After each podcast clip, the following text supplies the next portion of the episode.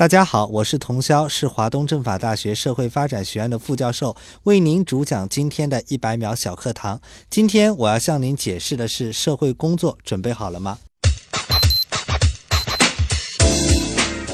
社会工作是不以盈利为目标，由政府机构或社会组织为主体，以专业为方法，对因为各种原因陷入困境的个体、家庭、群体或社区提供帮助服务，推动他们重新融入正常社会生活，进一步推进社会良性运行和协调发展的一项专门性社会事业。应该说呢，理解这样一个概念要把握四个方面内容：一呢是社会工作，它是不以盈利为目的的。应该说，社会工作呢，不是说它不能够收费，但是对于社会工作来讲呢，它应该不是以赚钱和收费作为它的目标和目的，它的目标和目的呢，应该说是让社他人生活得更加美好。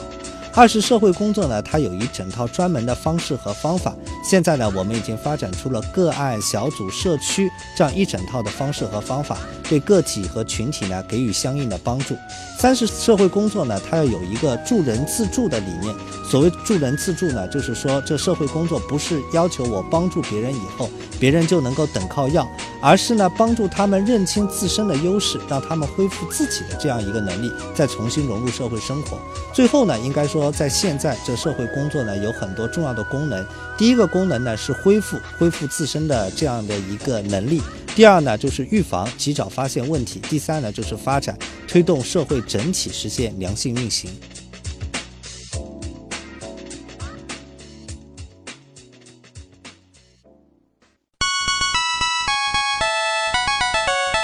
节目准备好了吗？正在将内容进行智能排列。嘉宾的情况呢？正在为您检索嘉宾的特殊喜好。不用那么详细吧？正在为您安装幽默插件。你这是在吐槽吗？正在为您更换全部文字素材。正在删除您的幽默基因，已将节目专业程度调低到百分之三十五。好了好了，马上开始节目吧。正在为您开启极客秀。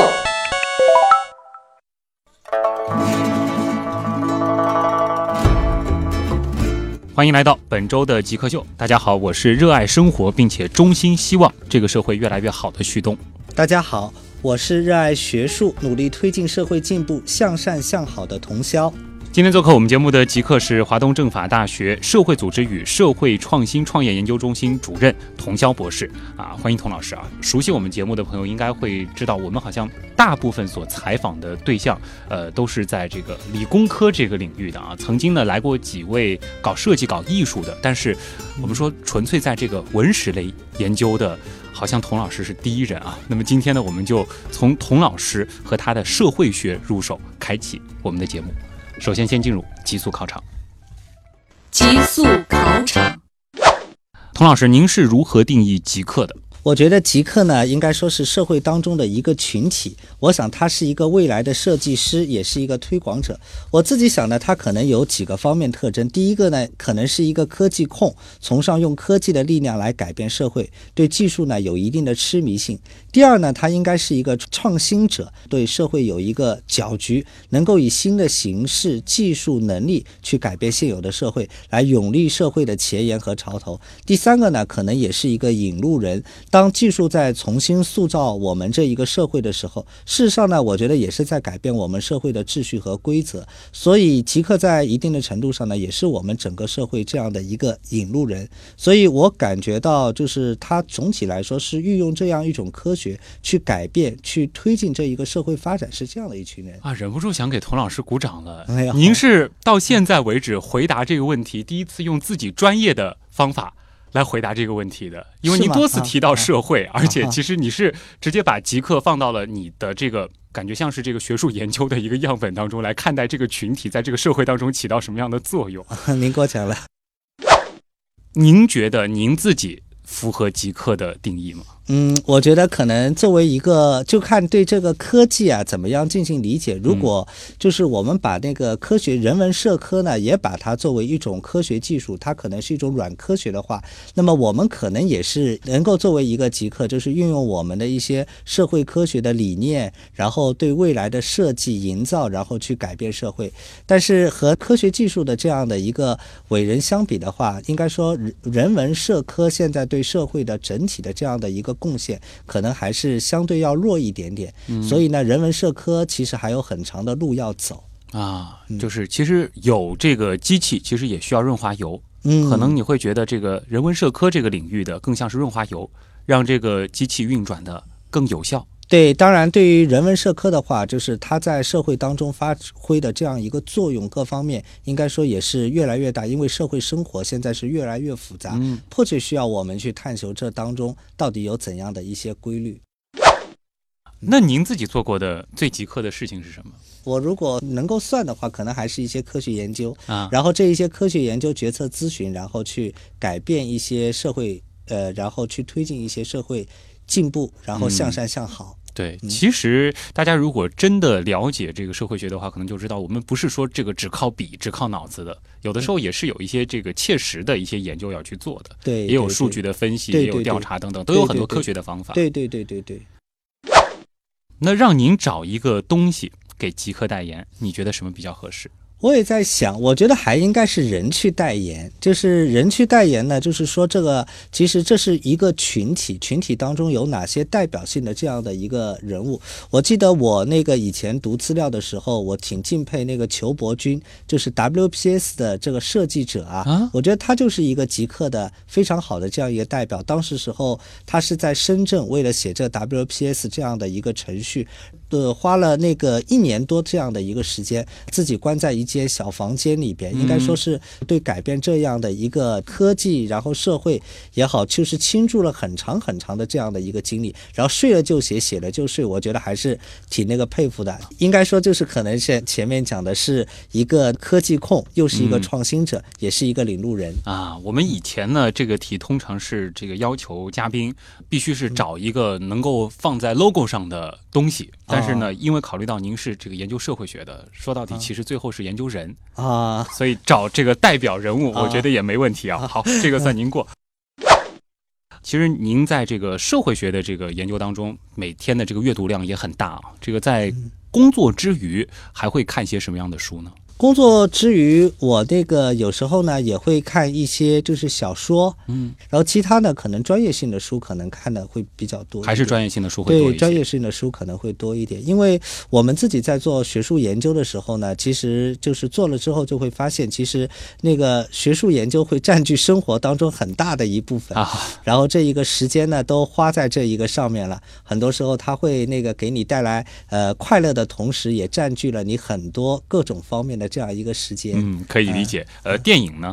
电影呢也看一些，但是看的不多啊。啊，会不会出现这样一个现象？就是因为你是研究这个社会学的，而书和电影其实它绕不开的主题就是人。而且基本上都是很多人，那就有社会，会一边看一边在里边找这个社会学的一些现象吗？对对对，可能会有这样的一个情况。我可以跟您介绍一下，我们社会学里边就有一本书叫《经义》，呃，写的是是上个世纪三十年代我们那个福建省，然后呢两个家族成长的这样一个故事。然后其实这个作者呢在这里边是隐姓埋名的，其实就是写的他自己的这样的一个家族，嗯然后和他自己。边上的这样一个家族，然后两个家族呢，最早的时候两个家族人都很贫困，然后写到他们呢，后来呢共同合作干了一番这样一个事业，事业以后呢，两家又开始分开干，分开干呢，一家呢就是通过适应这样的一个社会的发展的这样一种形式就发达起来了，另一家呢因为就是对社会的这样一种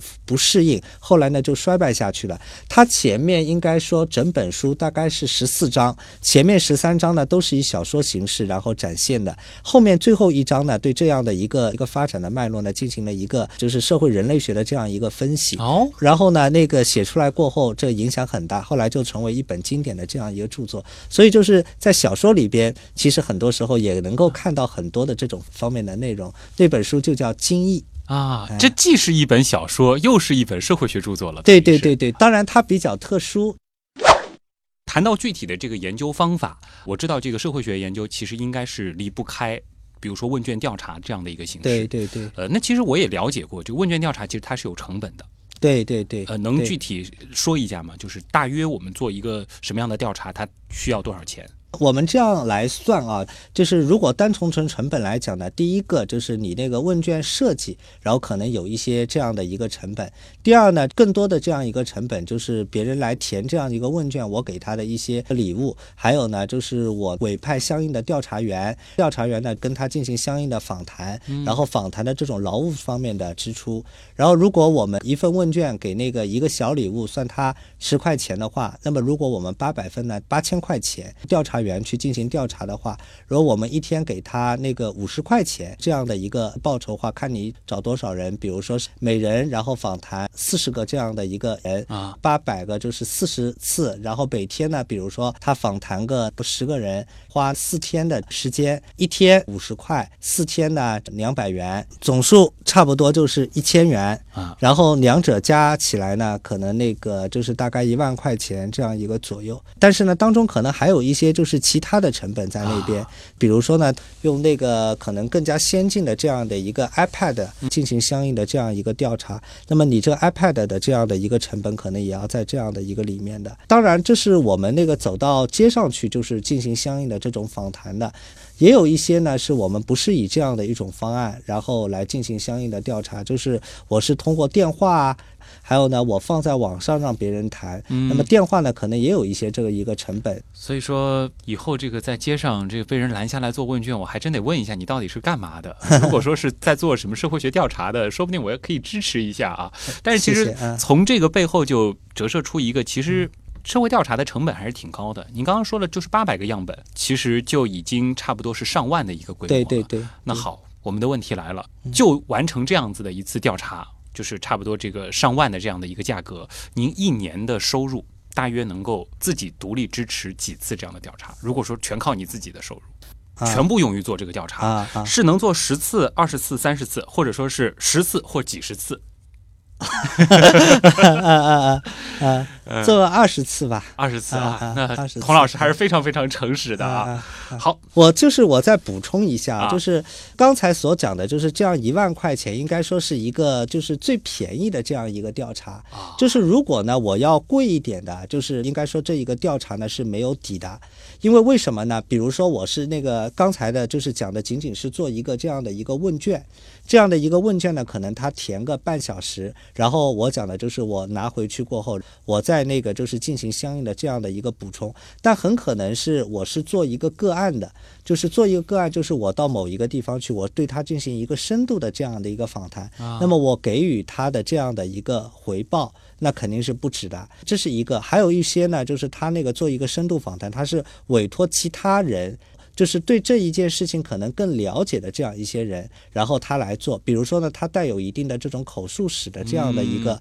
一个成分，带有口述史的成分呢，就是说，比如说有的人他就每天给你记他自己的收入到底是多少，然后支出呢是多少，比如说像我们里边做的那个社会组织的话，也有这种情况，就你委托这一个社会组织的这样一个领袖啊、然后呢，他不仅是调研自己的这一个社会组织，他还调研呢他社会组织与其他就是和他发生关系的其他的人，然后把他的这样一些内容呢，把它记录下来，那可能就是。可能就是不止这样的一个，要做一个个案，可能要花的这一个费用可能会很多很多。那么你这样子算下去呢，这一个钱就是没有底的。所以那个就是就是现在那个大型的这种调研支持的力度各种方面，像我们一个国家社科重大，现在基本上就是八十万，教育部重大差不多也是这样的一个支持力度，它就是在全国范围内，然后进行这样整体性的这样的一个调研。那么这一个调研呢，其实还衍生出了很多内容，比如说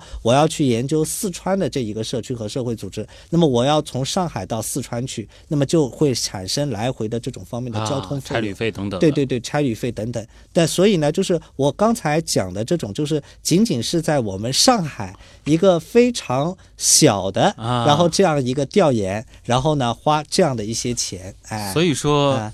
我们可以想象，之前做像人口普查这样规模的调查，对这是多大的一个成本？对对对对对嗯对，所以我想着，估计可能童老师这样的就会特别期待，就是大数据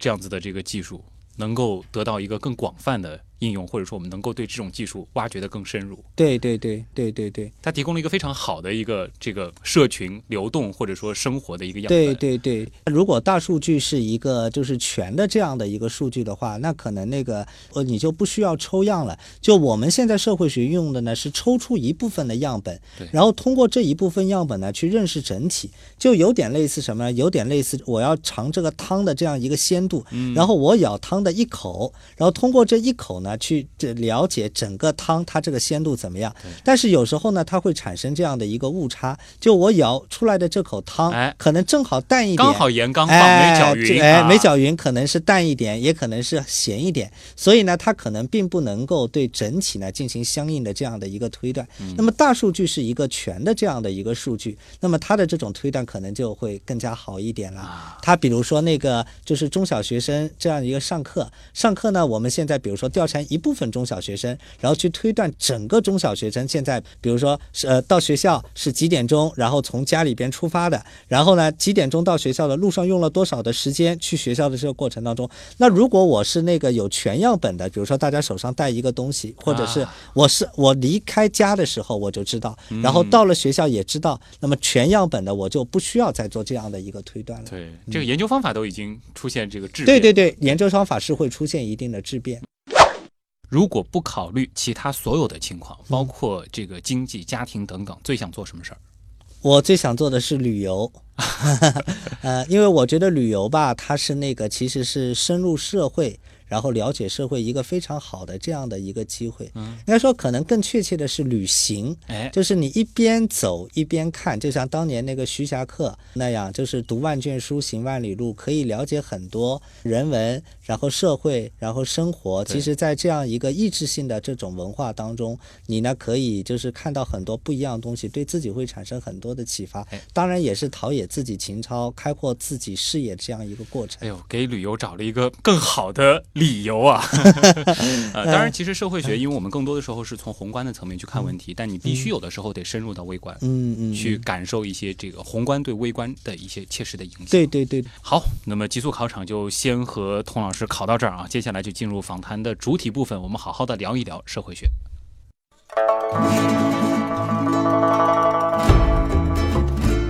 欢迎回到极客秀，大家好，我是热爱生活并且衷心希望社会越来越好的旭东。大家好，我是热爱学术、努力推进社会进步向善向好的童潇。嗯，今天做客我们节目的是华东政法大学社会组织与社会创新创业研究中心主任童潇博士。呃，童老师其实所从事的这个领域是社会学，这个名词其实对于我们很多普通人来说是既熟悉又陌生啊。就比如说我，我曾经呢就会混淆这几个学科的概念，嗯一个是社会学，一个是人类学，嗯还包括心理学。嗯，然后再加上，其实我记得在中学阶段，嗯我们学政治，嗯有很多的东西也和社会学有重合。那请问，社会学它到底是一门什么样的学科呢？如果用标准的定义来讲呢，社会学是研究社会良性运行、集体协调发展条件和机制的一门综合性社会科学。这道填空题我给满分。呃，但是呢，就是如果说的话呢，它可能有几个方面的特征，就是一个呢，就是您刚才讲的，就是那那个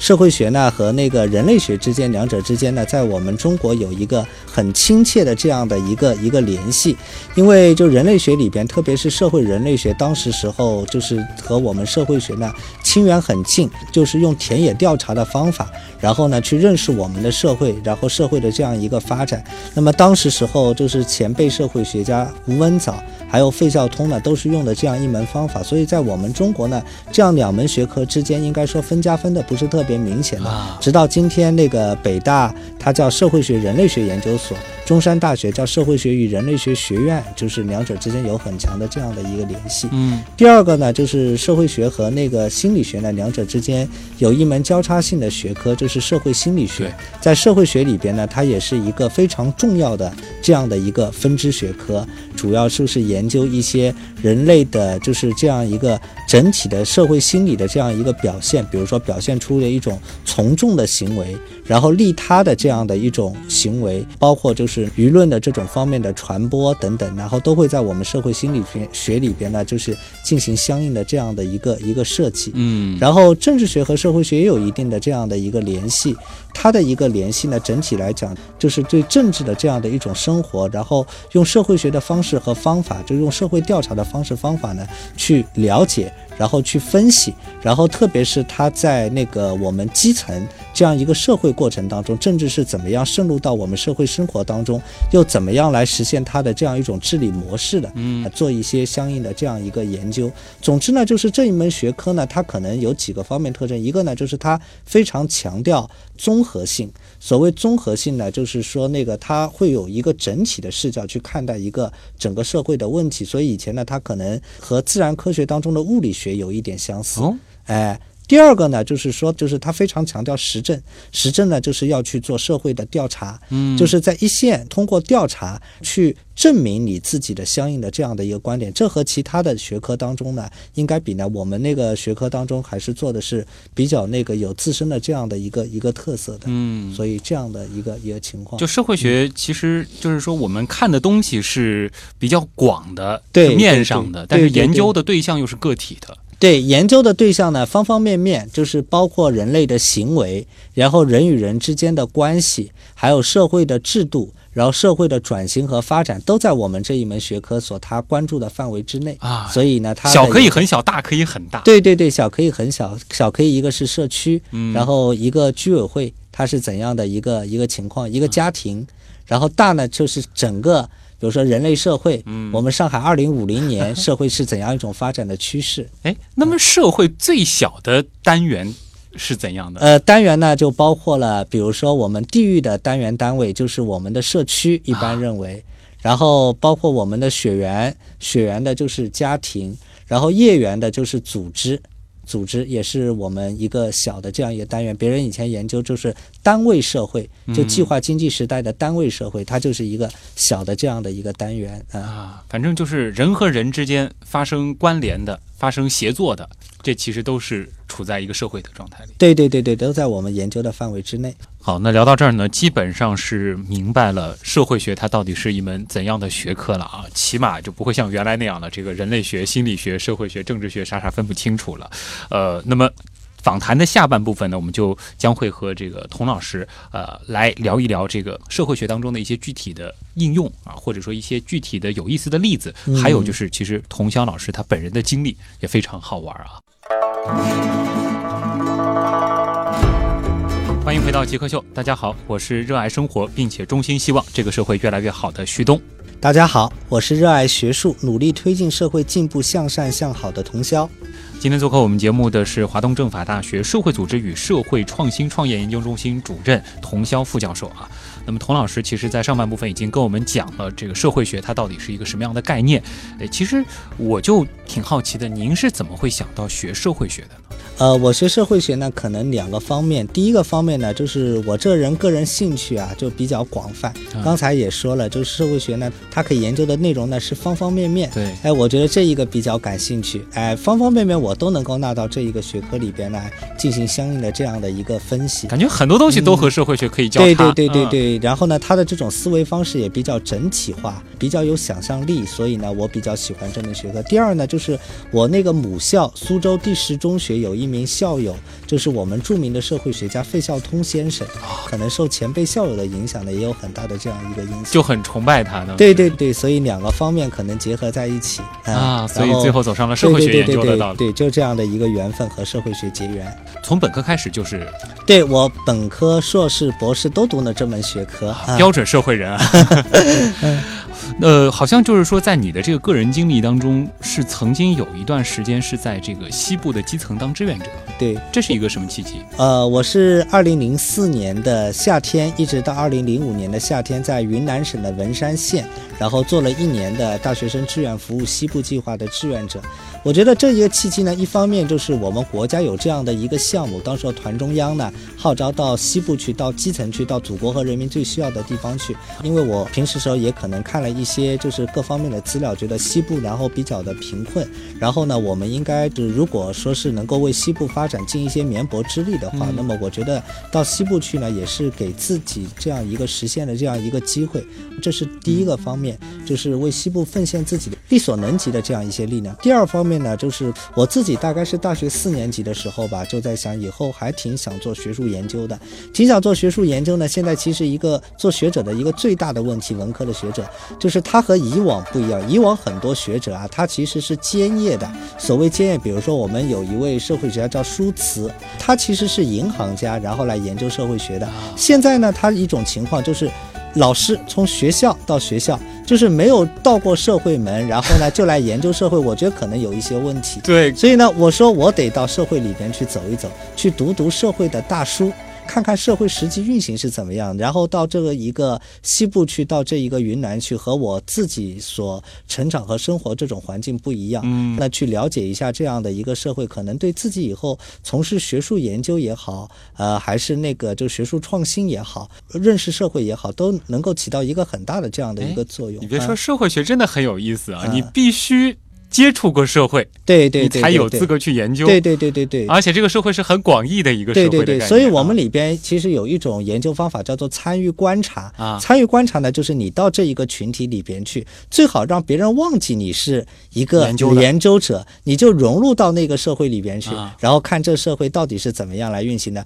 可能你不走进里边去，你不沉进去，可能你不知道这一个情况到底是怎么样的。这工作方法啊和一些这个深度调查的记者有点像。是啊啊，挺有意思的。所以当时你也是顺便带着这样子的一个目的对去那儿对对对做志愿者。对对对对对哎，那在那儿会把你嗯一些实际掌握的一些专业技能应用到这个志愿工作当中吗？可能会的，呃，我在的那个单位是那个团县委，团县委其实也是一个群团组织，更广泛意义上来讲呢，也是社会组织。怎么样，就是在这样的就是现有的这样的一个背景下，能够融合青年、聚力青年，然后推动整个文山青年的发展，自己的一些专业和知识呢，应该说能够对当地就是发展的，包括撰写这种方案，就是实施我们的这样一个计划过程当中，应该说多多少少都是有一定的有益的。我感觉这是一块。第二块呢，就是到当地去的话，就是我还做了一些，包括那个社会调查。那么做一些社会调查呢，应该说也是运用我们的就是社会学的方式和方法，然后去调研当地。我记得当地是少数民族，就少数民族它的一个发展的这样的一个状况，特别是在那个现有的这种风险社会的背景下，它的支持体系又是怎么样的？应该说，那个对认识当地的这种社会，促进当地的少数民族在这种现代化这样的一种背景下的这样一种转型，也可能起到一点建言献策的这样的一个一个作用。啊所以呢，可能还是理论和实践在这里还是有一定的这样的一个一个结合。嗯，刚刚听到这个童老师说了一些专业名词啊，我就觉得特别有意思。这个呃，社会学当中有哪些这个比较经典的、比较这个常用的？你刚刚提到好像像像这个支持体系，嗯，好像我们还听到过一个类似于叫社区共治这样的这个概念，对对对能能说几个这样具体的一些名词吗？啊，像社区共治呢，就是现在是那个治理过程当中，可能是慢慢发育出来的这样的一个概念。它讲的呢，就是未来这个就是治理的过程当中呢，要发挥多主体的这样一个作用。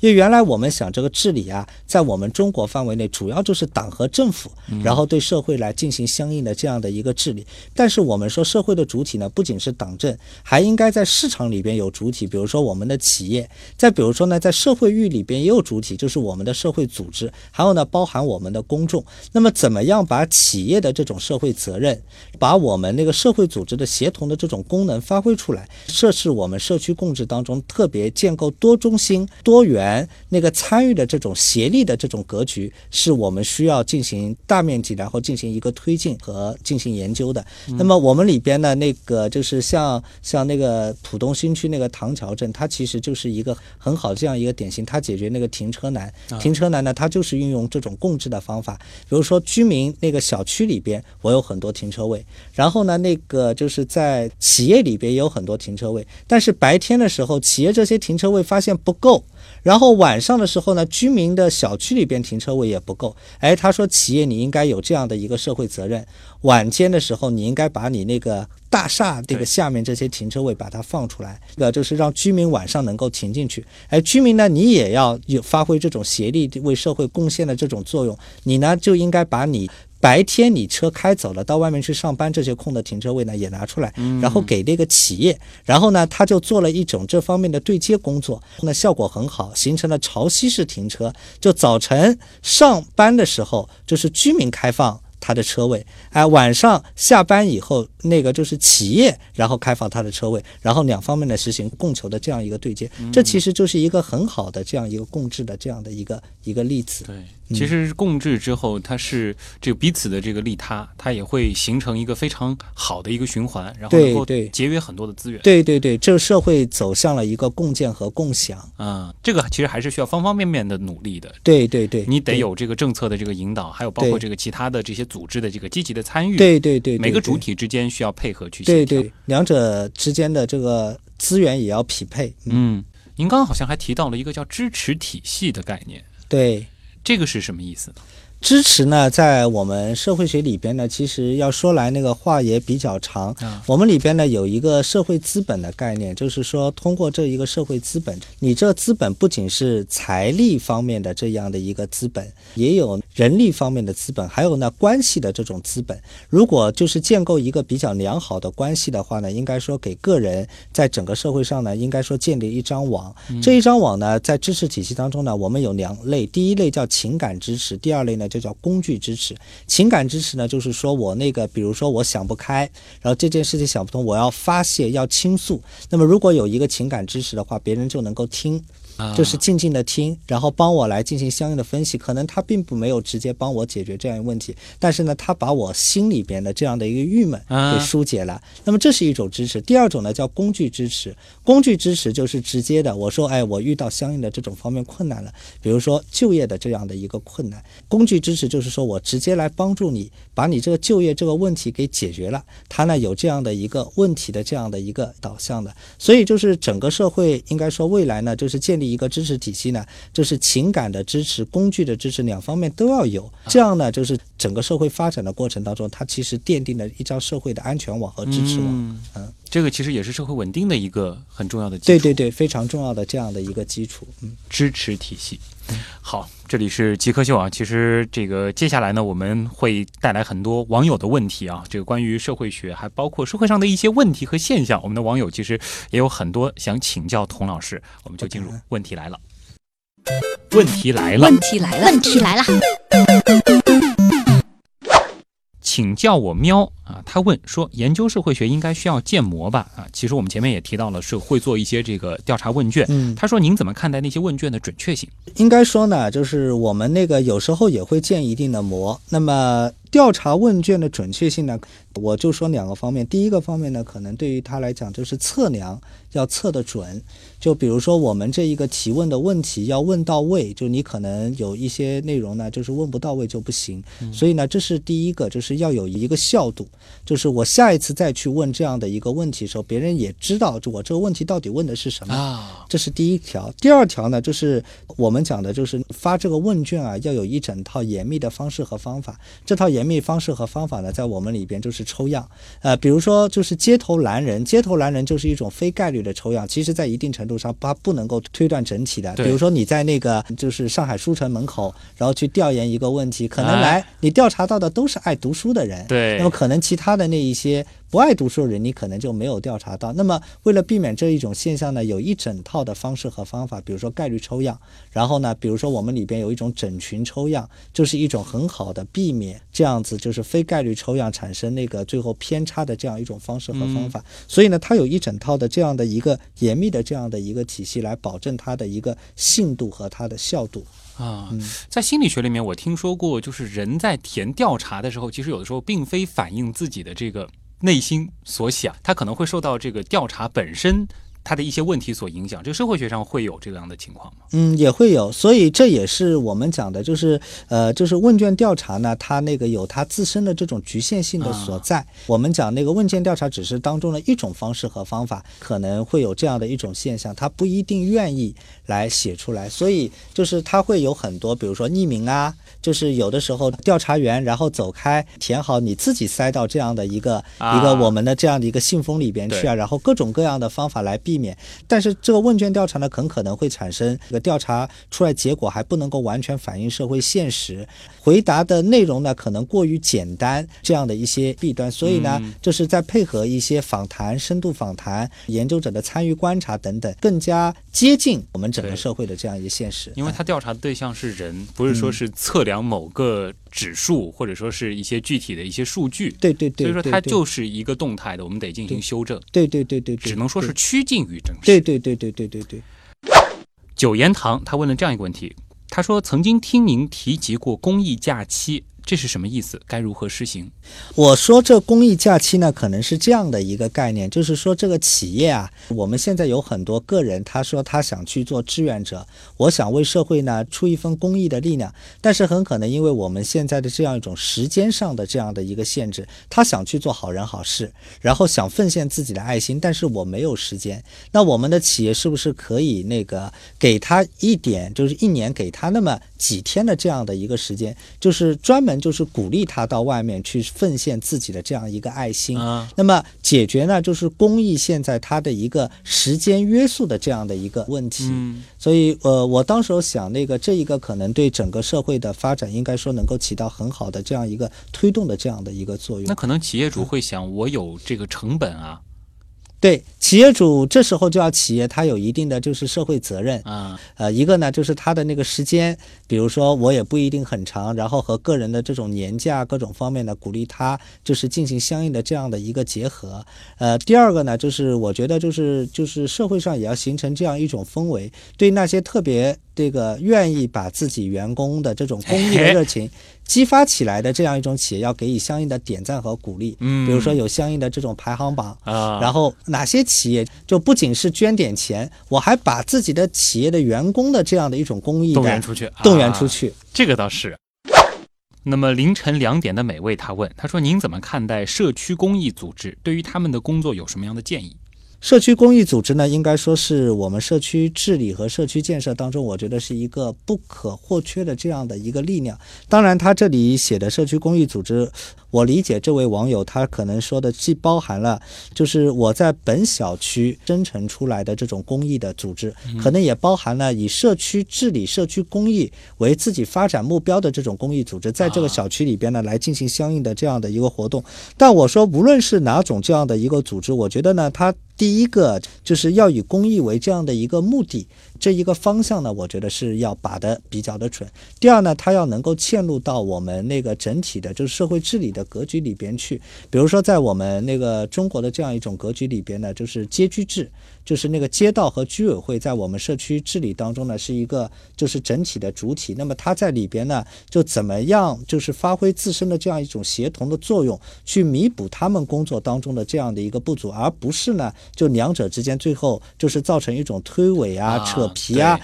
这样的一个现象。因为我们现实在推的时候，确实我们也观察到这样一种现象，然后能够进行相应的这样的一个避免。第三个呢，就是我觉得还是要问题导向，就是我们公益组织呢，既要有就是自己能够做什么，我为社区去贡献什么，但更多的还要看这个社区当中它需要什么，需要什么再去供给这样一个什么。因为有的时候呢，你觉得你是去贡献了这一个公益，可能对居民来说反而是一种负担。忽然想到了小时候，这个学校号召大家暑假里边得去做点公益，啊然后一群孩子到小区里边去捡落叶，结果那些落叶其实根本没有必要去捡，可能会有这个类似的情况发生在这个公益组织里。对对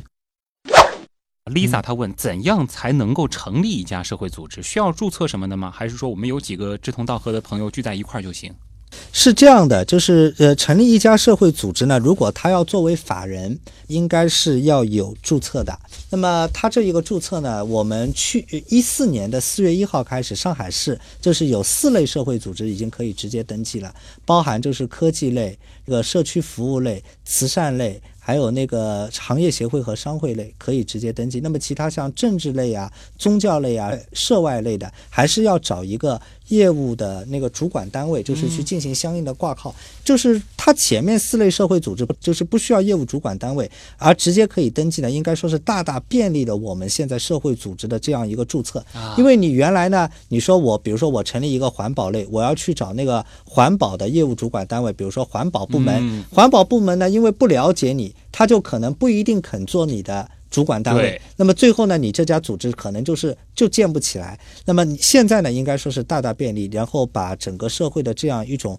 公益心和服务心，应该说大大的激发起来。当然，至于他说就是志同道合人聚聚在一起就行，我觉得也可以。就是以前呢，我们提到过，就是很多青年自组织，就自己组织起来的，那其实就是这样一种形态。大家那个在一定的空闲的时间，大家就聚在一起，然后有是一个类似组织一样去发挥相应的这样的一个作用，搞一个相应的这样一个行动。但是呢，它比较适合于就是小型的，啊，当它那个发展到一定规模的时候呢，因为它涉及到很多方方面面内容，它还需要通过就是注册，注册了以后呢，那个一定的章程、一定的规范来约束好自己，也是自己对外进行打交道的这样的一个或者说是一个符号。这其实是很有必要的一个提醒。对对对对对对，否则就是你的公信力，别人怎么来对你进行相应的相信呢？你说你、嗯我就是几个人，然后我就是一个小圈子来做这样的一件事情，那你是一个组织，那可能情况就是不一样了。我要我的慢生活问啊，他说，呃，社工机构可以出售他们的服务吗？我说，如果这个出售呢，理解为去营销他们的这样的一个服务，那呃，我觉得也是可以的。但是呢，呃，我们强调几点。第一点呢，就是社工机构呢，对于它的服务或者说是这一个服务产品来讲，是不以盈利为目的的。所谓不以盈利为目的，不是说它不能盈利，而是不是以这个盈利和赚钱作为它的一个最根本的这样的一个目标。我觉得这是第一个。第二呢，就是出售它的一个服务呢，就是要考虑它的一个受众，因为社工机构就像前面我我们讲的，他面对的是弱势群体，嗯是需要帮助的人，需要帮助人可能本身他的那个经济的财力各种方面是有限的。我比较建议不是一种完全的市场定价的这样一种模式，就大家都需要它，然后物以稀为贵，我这价格呢就越来越高，可能真正要帮助人这变服务行业了。哎，它就是应该是一种成本定价的机制，在成本上面呢稍微加一点这样的一个价格，然后呢来给我们的这样一个服务对象。那服务对象呢也不一定就是自身完全承担，因为我们有政府，政府可以采用政府购买的方式，然后呢来帮助我们的那个服务对象，然后接受我们社会公机构它的这样的一个服务。对，公益不完全等于免费，对有的时候对对其实对适当的费用让它维持运转，也是让它可持续的一个对很必对对对对，要的条件这也是外面对那个公益一个非常大的这样的一个误解，就是以前传统的公益或者说是古代的这样一种公益，它可能是那个面对面的，它是没有这样的一种成本的。比如说我给乞丐几块钱，嗯我就在他的边上，但是在现在这一个社会当中是肯定是有相应的成本存在的。嗯，就适当的填掉这一部分的成本，真的是能够让它走更远的。对对对对对对对对对对。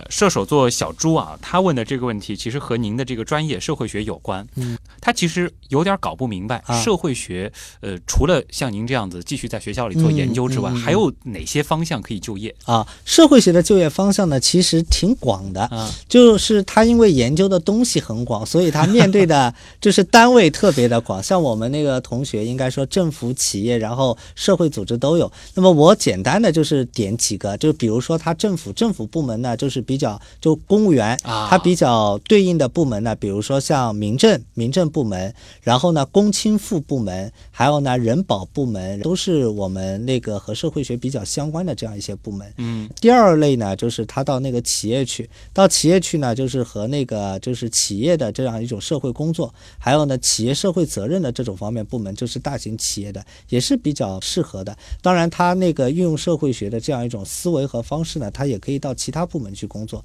第三类呢，就是社会组织。那么我们很多社工机构，然后包括就是新兴的这样一些社会组织呢，应该说也是开辟了很大的这样的一个工作的这样一个视野。在国外呢，大概这一个就业人口占到就整体总人口的百分之十。那么也是他的一个就业的这样一个方向。所以能就业的选择还挺多的啊。其实挺多的，但是呢，因为现在我们也不否认，就因为我们现在就是第三部门整体呢还没有发育起来，它的一些那个就是整体的这种定价机制，政府购买的这种机制也没有尽善尽美，所以呢，在实际就业的这个过程当中呢，可能还有一些路还是要走。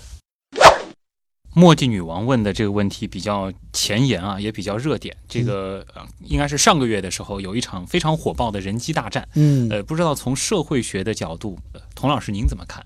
我呢是这样看啊，就是我觉得人机大战吧，它其实就是人工智能啊，它可能就是未来是不是会统治我们 这样的一个社会？我个人想法就是人工智能还发展不到那样的一步，因为它其实也是人类发明的。既然是人类发明的，就是说人类还是能够驾驭住它。就是从现有的这样的一个情况来看，有点像，当然这个比方不一定完全准确，但是呢也有一点比喻性。就像人类发明的汽车，汽车跑得比人类快，那并不是说就人类的跑相比汽车的这样一个跑速就失败了，其实是人类通过一种方式来弥补人类自身的一个短板。第二块呢，就是大家所讲的这样一个风险，我觉得也要有相应的这样一个重视，就是要把人工智能在社会当中的这样一个位置，人类如何与人工智能和平相处，应该提到一个议事的日程上面。嗯，之前其实和人工智能的专家聊过，他说人工智能之后的这个啊有一个方向，啊其实是可以参与到社会管理当中。他想问题的这个角度啊和人的这个思维是不一样的。，对对对，您怎么看？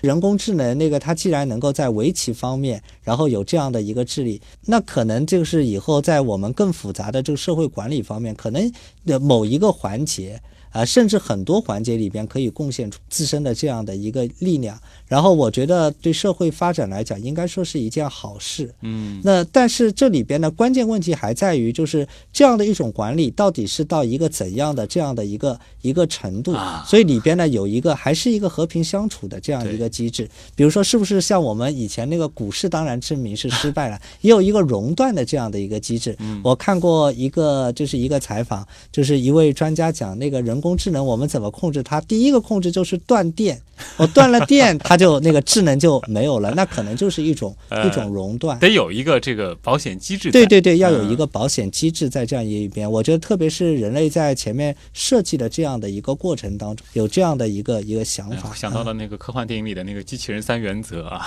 对，所以说这个其实单纯从技术的角度来说，作为社会学的这个研究者，您也觉得人工智能如果说能够介入社会的管理，如果用好了，它其实对这个社会是有益的。有益的。嗯嗯，好，那到最后这个脑洞越来越大了啊！今天时间有限，其实还有很多问题没有来得及问童老师，以后找机会再和您聊聊这个社会学。那今天呢，也再次感谢来自华东政法大学社会组织与社会创新创业研究中心的主任童潇副教授参与到我们的极客秀，谢谢您。好，谢谢。我是旭东，以上就是本周的极客秀，咱们下周再见。